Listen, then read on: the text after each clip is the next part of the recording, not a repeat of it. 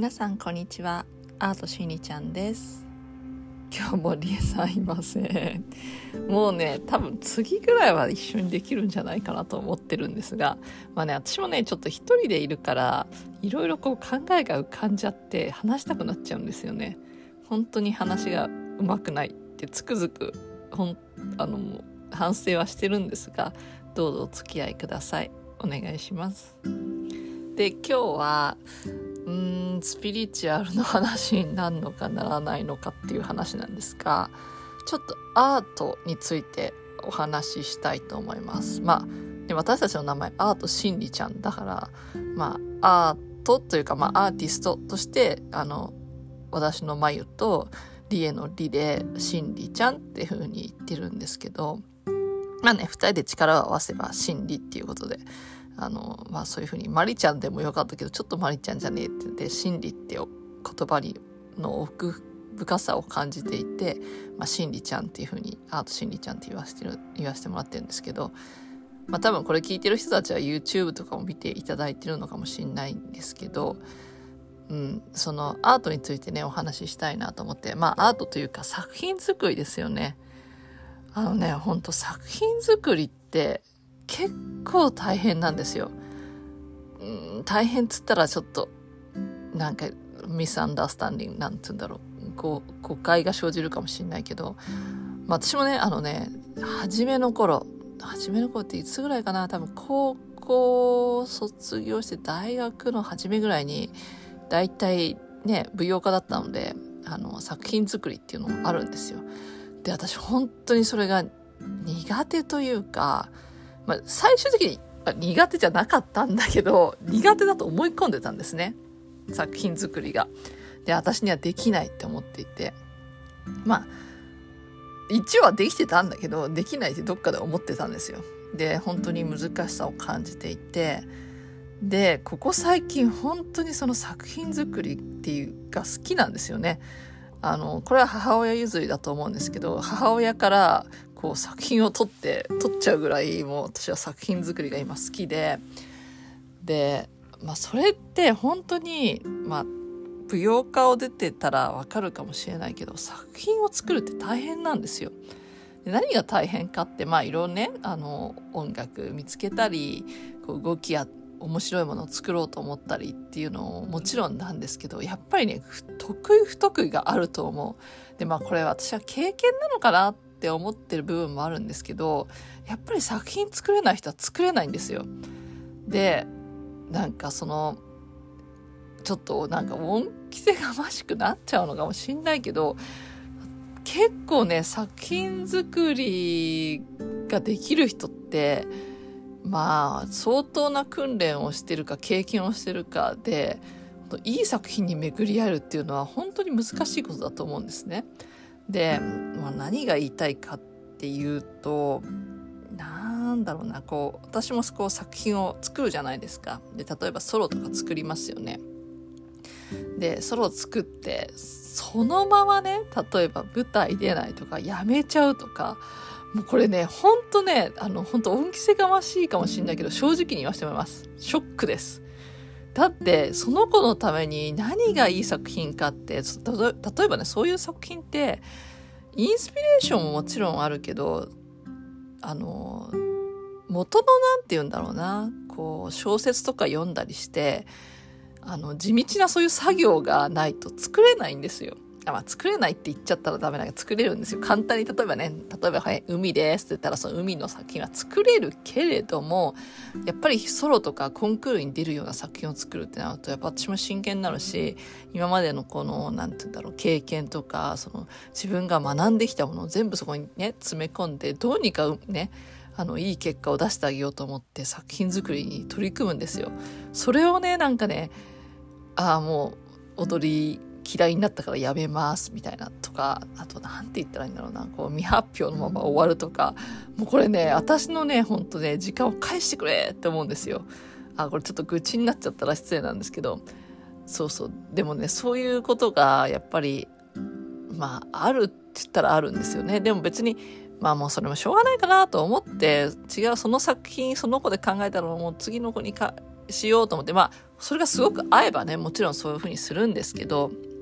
私はなんつうんだろう、簡単に作品を作らない人なので、ああ、この気持ち本当は分かってほしいっていう思いで、ちょっと今日話してます。でね、あとね、作品作りで一番ね、まあ、さあの大変なのは、これ作品作りって言わないのかもしれないけど、人の作品を直すこと。これは本当大変。だから、パパパってやって、パパパってやっちゃって、はい、出てください、みたいになったら、もちろんね、そういう人もいるかもしれないけど、私はちょっと違うタイプで、もう本当にその子のために、その人の、そのね、ダンサーのためにも本当にいいものを作ってあげようと思って、まあだからすごい熱量入って、もうすごい怒ったりするんですけど、生徒にね。あ怒るじゃん、怒るんじゃないか、叱るというかね。でも、その、こっちも真剣なんですよ、やっぱり。一つの作品出すっていうか、一人の子が出るってなると。あなんかでもそれをなんか分かってもらえてないのかなっていうことがよく、あの、起きます。うん、でまあまあその人の作品を直すっていうのもすごい大変でやっぱりその最初に作った人の思いとかあるじゃないですか。それをやっぱ組みながらやるっていうのとあとその最初に作った人の動き得意な動きとかが入って作品になっていくから、うん、それをやっぱ自分の風に置き換えるってなると本当大変だなって思って、まあ、本当に一から作り直すぐらいの方が簡単なんですよね私にとっては。でもまあねあの人の作品直したりしますがでそうでってなっちゃったけど、うん、だから何て言うんだろうな。私も自分自身がそう、まあそうじゃなかったからだと思うけど、やっぱり先生とかの作品バカにしてたりしてて、まあそれは別に母親とかじゃなくてその大学とか、あの大学院とかの時なんですけど、でもその時に、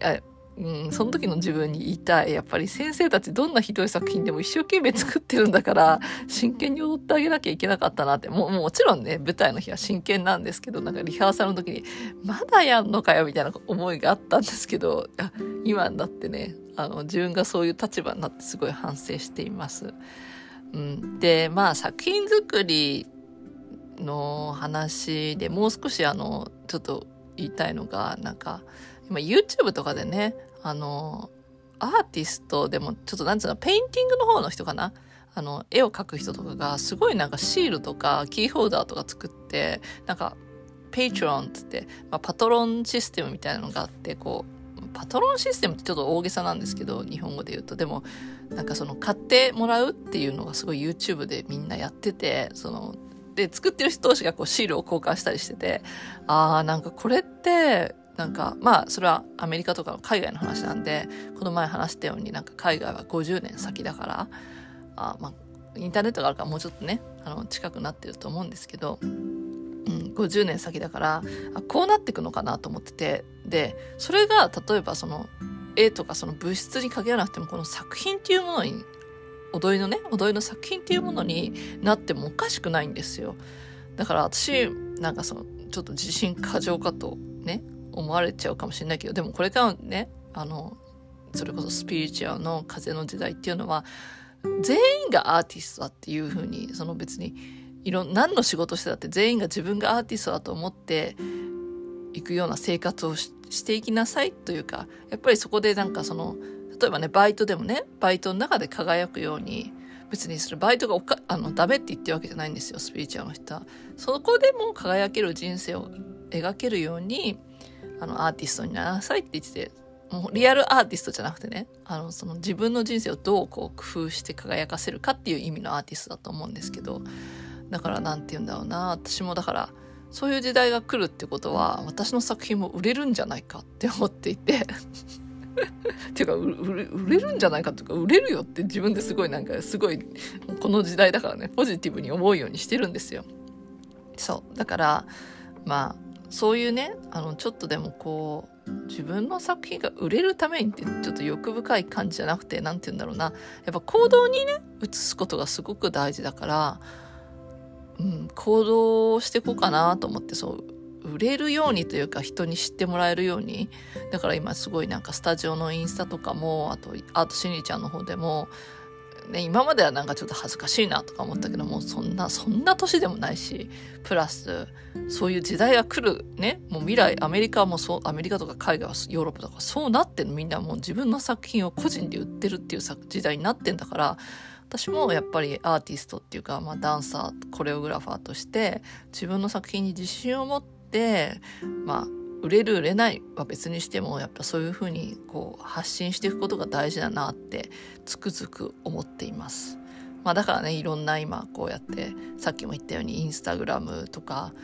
あの YouTube とかこうねポッドキャストの方もちょっとねねちょっとやり始めてるって感じですねあとその新しいプロジェクトの方も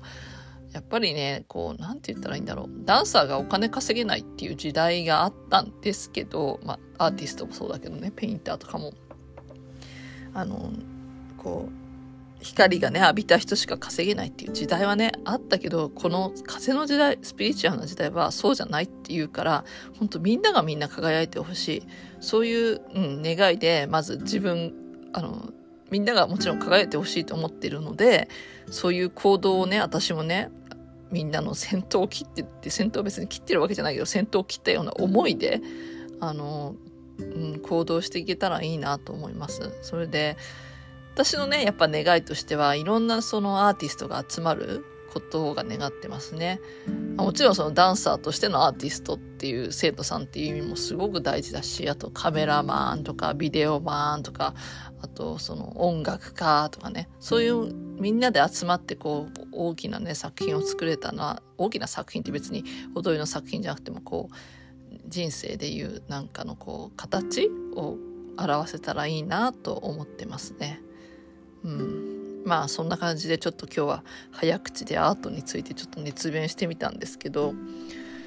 そうだからね次はもう DA さん参加してくれるかな。多分参加できるといいんですけど忙しいんでねお互いね空いた時間にしかこういうことができないしあこういうことができないしっていうか空いた時間というかやっぱ私すごい今そのアート作業熱心にやってるのでそのね時間許す時間で今こうやって話させてもらってるんですけど、だからまあ今あることを大事にねしてまた次に進んでいきたいと思いますはい ちょっと早口でしたが楽しんでいただけたでしょうか？また次の機会を聞いていただきたいと思いますよろしくお願いします